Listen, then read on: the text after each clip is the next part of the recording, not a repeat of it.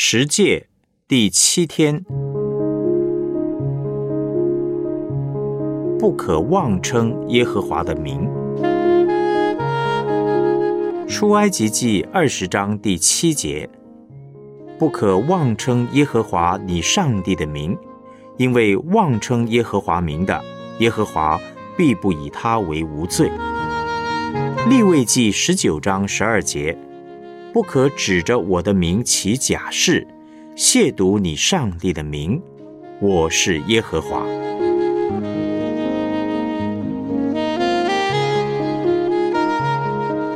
我们来思想主题信息：耶和华的名代表他自己。我们当以敬虔、真实的态度来面对上帝。我们不可妄称耶和华的名，因为耶和华的名代表他自己，他是 I am who I am，是习在、今在、以后永在，是真实、信实、不改变的那一位上帝。假若有人把上帝的名字用在不真实的事情上，就是妄称耶和华上帝的名。第一届，除了我以外。不可有别的神，说明了上帝的独一性。第二诫不可拜偶像，是在讲上帝的超越性。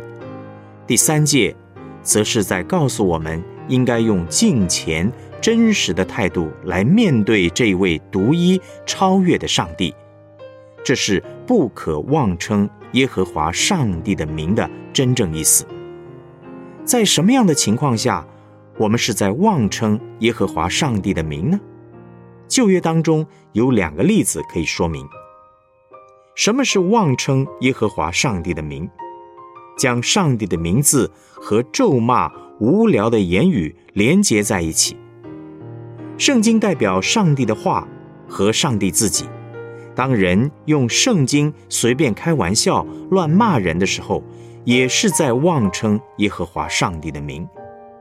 一个在地上代表上帝做权柄的人，若不谨慎说话行事，也可能会违背这条诫命。摩西和亚伦为什么进不了迦南地呢？以色列百姓在米利巴没水喝的时候，百姓悖逆，抱怨摩西和亚伦。根据民数记二十章二到十一节啊，摩西和亚伦没有尊耶和华为圣。因此，他们不能够进入迦南地。诗篇一百零六篇三十二到三十三节进一步的解释：虽然是百姓不对，但因为摩西的灵被惹动，说了一些急躁的话，使自己陷入最终。摩西是上帝在世上的代表，但他呢，却在这样的位分上说了不合宜的话。这就是妄称了耶和华上帝的名，为谋己利，假借上帝之名说谎或做不真实的事。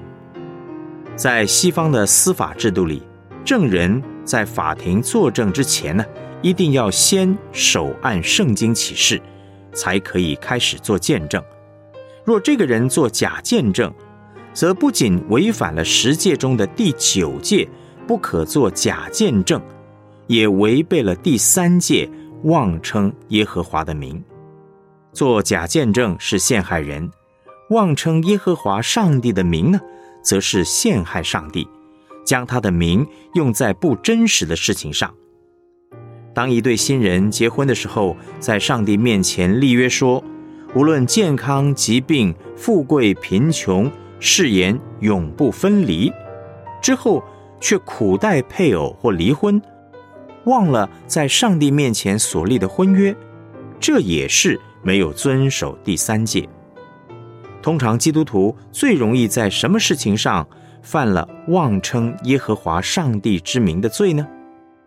在服饰上，耶稣多次严厉责备法利赛人，因为他们为了赚取自己的名声，用上帝的名义或做或说一些不合适的事情。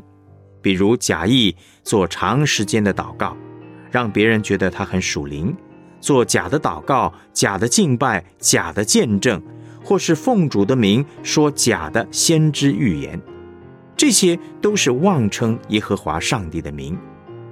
成为基督徒越久，越要注意。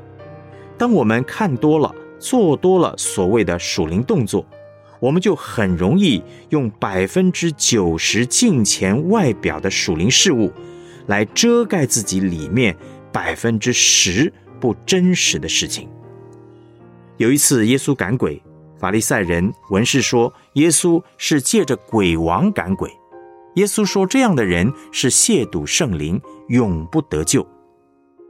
妄称耶和华的名的罪，比我们想象的严重，甚至严重到一个地步，可能会使人不能得救。说谎是谁的本性呢？说谎是魔鬼的本性，他是说谎之人的父，而真实是上帝的本性。当人把真实的上帝和说谎的魔鬼连接在一起，就是亵渎上帝，这会使人不得救。我们得留心注意，以免在这世上得罪了上帝。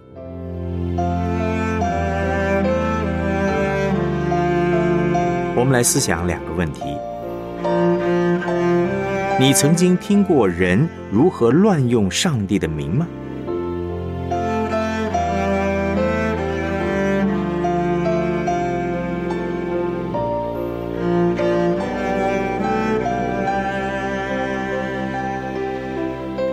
你比较容易带着哪些不恰当的动机或态度，在祷告或谈话中用到上帝、耶稣或圣灵的名？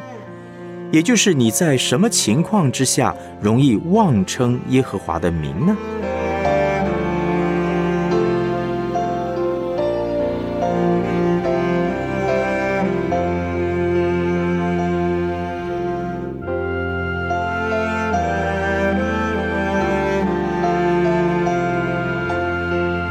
我们一起献上祷告。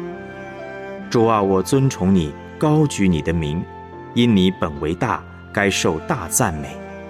我称颂你威严的尊荣和你奇妙的作为，你的大能无可限量，其大无法测夺。